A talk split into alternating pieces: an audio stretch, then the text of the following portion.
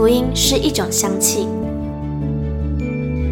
看不见、摸不着，却在行过死荫幽谷之地时，迎来阵阵清香气息。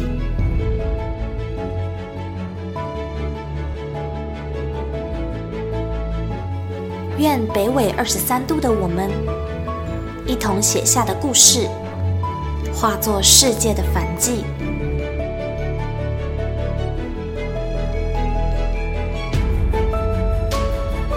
邀请您与我们一同将这香气献上给那坐在至高宝座上的君王。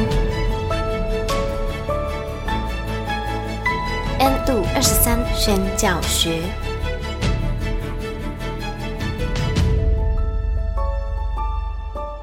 Hello，欢迎来到 N 度二十三宣教学，我是玉清。今天要来分享的文章呢，是一篇在把你的感动写下来，关于原住民文化征文比赛当中的一篇文章，叫做《原住民文化的真善美》。这篇文章的作者他本身是排湾族，然后他去参加了一个阿美族的庆典。但又感觉他好像很常在都市生活，所以我们就可以透过这篇文章了解呃原住民与原住民族之间的差异，以及都市及部落当中的差异。OK，那我们就一起来聆听这次的文章吧。原住民族的真善美，文陈柏宏。踏着轻快愉悦的步伐，踏进了一个古色古香、富含传统文艺气息的地方。此地是一个原住民的村落，坐落于镶嵌着突出夹角及广袤翠绿的山川田园。一步入陡峭的山路，便感受到大自然的美及空气中弥漫的芳香，令人心旷神怡，不禁赶紧拿起相机，捕捉这美丽的时刻。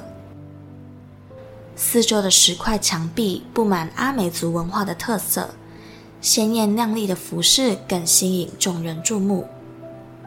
每年七八月正是阿美族丰年祭，为了庆祝这一年一度的庆典，不论身在何处的异乡游子们，皆会风尘仆仆地背着行囊赶回部落，一同享受及参与家乡特有的文化庆典。了解文化的本质与含义，是驱使自身更加融入的起点。因此，在参与本次庆典中，我透过友人的介绍，渐渐领悟庆典的奥义之处。我最觉得神奇的一个传说，是有关阿美族丰年祭。传说跟盘古开天辟地有一点相似，也是在讲述如何出现天地的故事。但是内容却更为复杂曲折，令人难以捉摸其中的内涵。在造好天地，并确认了太阳、月亮何时升起、落下后，万物也被制造出来了。为了庆祝这一天，阿美族举办了盛大的丰年祭，现在更成为了日渐兴盛的观光活动。由于这个传说的神秘感及吸引力，使我内心更加喜悦，迫不及待看见他们的庆祝方式，欣赏那婀娜多姿的曼妙舞蹈和宛如天籁一般的歌声。当我步入丰年祭的会场时，迎面扑来的是原住民热情的款待，当地的孩子一窝蜂地冲向我们，顿时感觉到我们宛如大明星一般，受到如雷贯耳的掌声。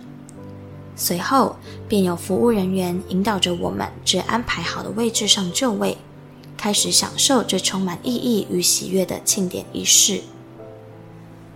首先是由类似当地的酋长致辞，在介绍完贵宾及致辞结束后，即是本次活动的重头戏——舞蹈及表演的视觉冲击。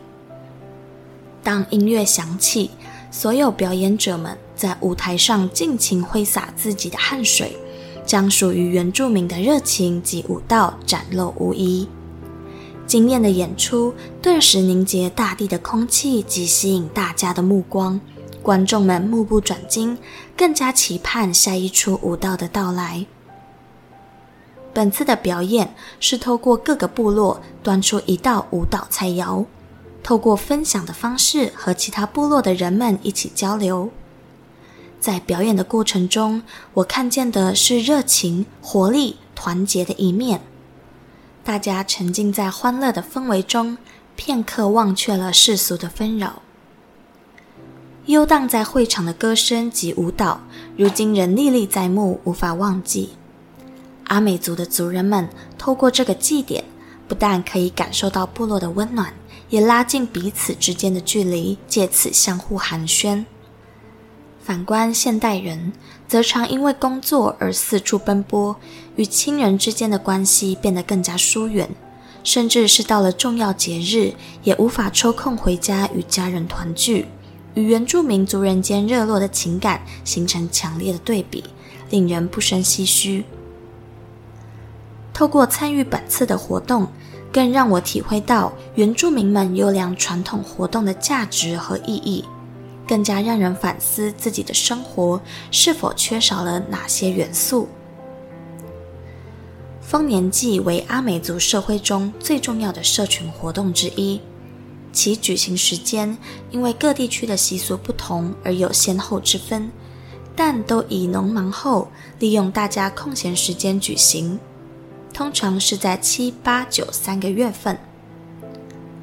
这次进入阿美族文化的世界中，让我印象最深刻的是他们的热情、他们的淳朴、他们的自信、他们的开朗。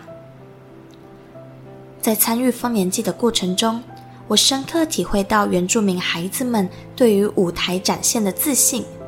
他们不畏惧声色，将传统的舞蹈展现及分享给其他人们，使大家一起庆祝这个盛典。热情是加速彼此情谊最重要的元素。在这群原住民孩子及家长们身上，我看见的是热情的殷盼。他们总是面带微笑，以温和的口吻和你沟通对答。他们身上拥有这种特质，应该是他人必须多加效仿吧。自然是一切根本的源头。在科技日新月异的发达时代，有谁还可以保护这大地的原始样貌，用诚挚的心好好爱护它、呵护它？我想，只有原住民了吧。期许原住民们的种种特质可以感化更多的人，并将它好好保存及展现在现今生活中，将原住民文化永传世代。经过阿美文化的熏陶后，身为排湾族子弟的我，在某次因缘际会下，开始投入家乡原民文化的探索与追求，希冀这美好的文化历史脉络，可以借由新生一代的延续与传承，将美好的宝岛文化永传盛世。某日，在绿意盎然、阳光徐徐的山上，我和舅舅开启话匣子。希望从他自身的经验中得到一些关于原住民文化的故事与人生精彩的奋斗过程。在访谈的过程中，有许多难忘与发人省思的环节，如今依旧深深烙印脑海中，是关于族里的传说故事。我们的祖先名字是 Pavavizan，他说，每当天气晴朗的时候，太阳就会照耀在我们卡桑基朗家中的瓮，造成家人们的不方便。因此，族人们决定将瓮迁移至户外的庭院。巧妙的是，某日在瓮内发现了蛋。然而，奇怪的是，蛋总会无缘无故的消失。正因如此，太阳公公愤恨不平地责怪卡桑基朗的家人，因为家人为族人的祭司。身心恐惧的族人们立马派人去查看那个瓮，结果发现那个蛋是被一条大蛇吃掉了。族人召集附近所有人开会，绞尽脑汁想尽办法将蛇赶走，但是想方设法，那条蛇就是不愿意离开那个瓮。后来有一个嘎爹嘎爹家族的两个女孩，一个叫独孤，一个叫改。他们拥有与蛇沟通的技能，且当他们看到那条蛇时，那条蛇竟然是一个英俊的男子。于是他们两人就把蛇引入爱辽溪里，然后沿着爱辽溪来到梁山瀑布。该瀑布周围有许多树木及藤蔓，于是他们俩跟蛇就驻留此地玩耍及荡秋千。后来，那条蛇与该女孩一起跳入瀑布中，从此就消失得无影无踪，未再出现。另一位女孩独孤便自行返回家中。她在返家的途中，山神送她一把拐杖，并对她说。这只拐杖可以收服一只有花纹的凶猛山猪，这是要酬谢他们将蛇引入溪里的功劳。此后，从这个故事中衍生出几个结论：一，因为吃太阳蛋的蛇不见了，所以太阳的蛋就不会再被吃了，而太阳的蛋孵化后就变成了今日人称的头目。二，因为此事。我们卡萨吉朗是创造头目的家族。三，大头目说：“因为我们是太阳生的蛋孵化出来的，所以太阳照射到的东西都属于我们大头目的。”四，我们卡萨吉朗家族与大头目是相辅相成的，互相扶持的，彼此互相尊重。五，后来只要有祭司庆典。有猎杀猎物时，我们卡赞吉朗家族可以分得猎物的头及半边身体，而大头目则分得内脏及剩下的半边身体。六，嘎德嘎德家族与达利瓦当家族，就是那两个女孩的家族，获得掌管爱辽西。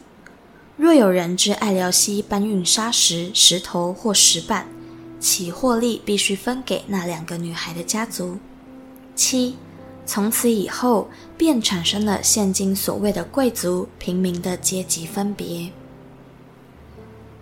在短短几个小时的访谈中，我从舅舅诚恳的外表及发自内心的言语中，看见他一生奋斗的精彩故事。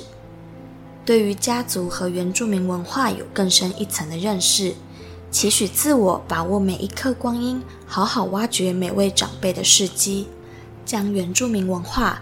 最美丽动人的部分分享出去，好好保存它的原貌。世界上任何一个民族的文化特质，都是经过长时间的历史发展过程中逐渐形成。它有独特的风格、稳定的形式以及自成体系的运作方式。